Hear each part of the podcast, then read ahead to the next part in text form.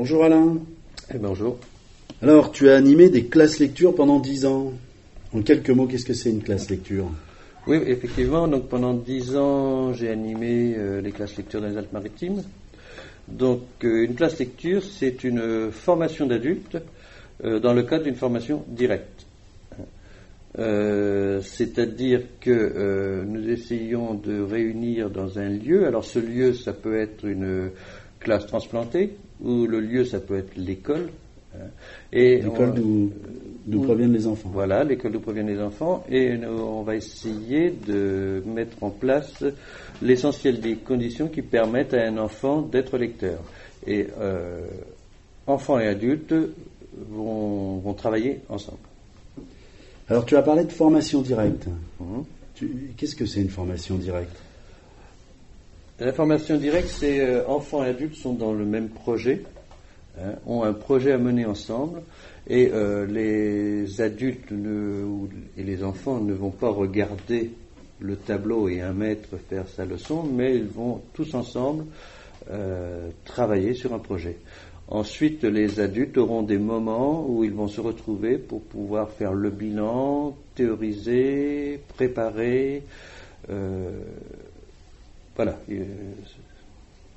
C'est pas une formation frontale, en fait, classique, comme on fait d'habitude. Absolument pas. Je vous forme futur formateur et vous allez. Euh, non, non, pendant cette formation directe, le, par exemple le matin, enfants et adultes travaillent ensemble, mais les adultes, euh, par exemple en classe lecture, on fait des présentations de livres, on présente des, des livres aux enfants.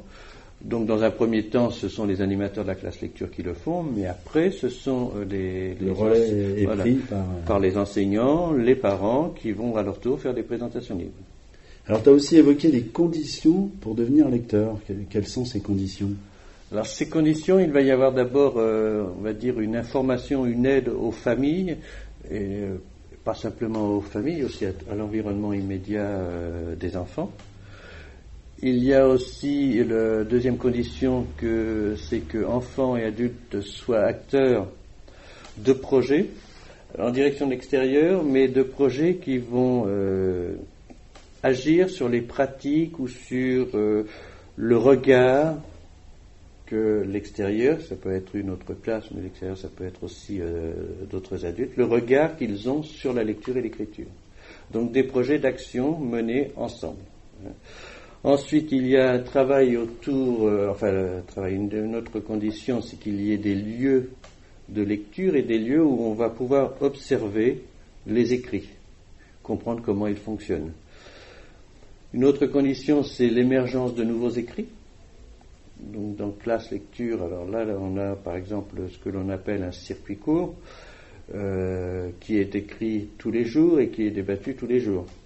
Et puis il y a euh, un travail euh, alors de perfectionnement des stratégies de lecture, soit à partir de ce que l'on appelle à l'AFL la leçon de lecture, ou à partir de logiciels euh, d'entraînement à la lecture quand l'école va s'engage à continuer cet entraînement. Et quels sont ces logiciels d'entraînement à la lecture? Alors il y a Ideographics, qui est un logiciel à la fois d'entraînement à la lecture, mais à la fois aussi pour investir, euh, pour, euh, euh, comment on dit? Aller à la découverte. Aller à la découverte des textes. Et il y a, alors ce logiciel, il s'adresse à, il peut être utilisé pour des, des apprenants de 3 ans à adultes, puisque c'est un logiciel ouvert, on peut rentrer les textes que l'on souhaite. Ensuite, il y a ELSA, qui est un logiciel de perfectionnement des, des conduites de lecture, on va dire, des, pratiques de lecture. Et ces deux logiciels sont reconnus d'intérêt public, j'imagine Oui, euh, oui euh, public, pédagogique. Pédagogique J'ai dit intérêt public Oui. Désolé. Mais ils sont aussi d'intérêt public. Ils devraient être. Euh, J'imagine. Ils, devraient être utilisés. D'ailleurs, euh, par exemple, l'idéographique va être utilisé dans des entreprises d'insertion. D'accord. Donc là, il est, reconnu d'intérêt public. Bien. Alors pendant ces dix ans où tu étais euh, en classe lecture, tu n'avais pas d'élèves. Quelles étaient tes relations avec l'éducation nationale? Tu étais en disponibilité? Alors, euh, avec euh, donc, on était deux sur, euh, sur, ces classes lecture. Donc, avec ma collègue, nous étions détachés sur les, les, classes lecture. Donc, nous étions toujours éducation nationale. nous étions maîtres formateurs et on travaillait au niveau de tout le département des Alpes-Maritimes. On allait d'une circonscription à une autre circonscription. Le plus difficile, c'était euh, de, pas convaincre, mais d'entrer dans une autre circonscription. On dépendait d'une inspectrice, mais on, pouvait aller dans les circonscriptions d'autres inspecteurs. De gagner la confiance? De gagner la confiance, euh, on les invitait. Euh, ils venaient non pas pour regarder ce qu'on faisait, mais quand on les invitait, c'est pour travailler avec nous. Et certains ont joué le jeu, venaient aux réunions le soir, puisqu'on avait aussi des. On travaillait donc euh, avec les enfants. L'après-midi, on travaillait un peu entre adultes, mais on retravaillait encore le soir jusqu'à 18h, 19h. Et là, il y a des inspecteurs qui sont venus travailler avec nous, non pas seulement euh, juger. D'accord. J'en conclus donc que le, le, contenu des classes lecture, le travail fait en classe lecture est totalement compatible avec les attentes et les exigences de l'éducation nationale. Sans problème, puisque euh, en classe lecture, on travaille l'écrit, la lecture. Dans le cadre des projets, on va, on va travailler euh, la, les mathématiques, les sciences, l'histoire, euh, et puis que lorsque l'on sait qu'une des principales difficultés en mathématiques, c'est la lecture, on voit que là, on, est tout à fait dans, dans le cadre des, des programmes de l'éducation nationale puisque de toute façon, ces classes lecture n'auraient pas pu avoir lieu si on n'était pas euh, dans le cadre des programmes de l'éducation nationale. Bien entendu. Alors, ces stages ne durent que quelques semaines. Mhm. Cela suffit-il à transformer les élèves en lecteurs? Auquel cas, euh, ma question est un peu provocatrice, auquel cas notre société pourrait faire l'économie de plusieurs années d'enseignement ah, Bien sûr, oui. Mais alors là, c'est de croire qu'il y a des méthodes miracles. Il y en a qui en vendent hein, des méthodes miracles, hein, qui disent euh, euh, à Noël, euh, votre enfant saura lire. Hein. mais on sait. C'est ceux qui vendent des alphas en prenant les enfants pour des bêtas. voilà, exactement. Donc, on, sait bien que c'est pas en, trois semaines, mais même en, six mois que, l'on devient lecteur, puisque ça continue toute la vie. Et puis, ce n'est pas seulement qu'à l'école on devient lecteur aussi. Il y a euh, tout l'environnement qui, euh, qui influe, qui, qui, aide, qui donne des exemples euh, au niveau de l'écrit, de la lecture.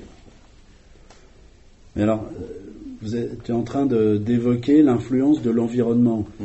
Il n'y a donc pas que l'école qui permet aux enfants d'apprendre à lire, il faut aussi agir sur cet environnement.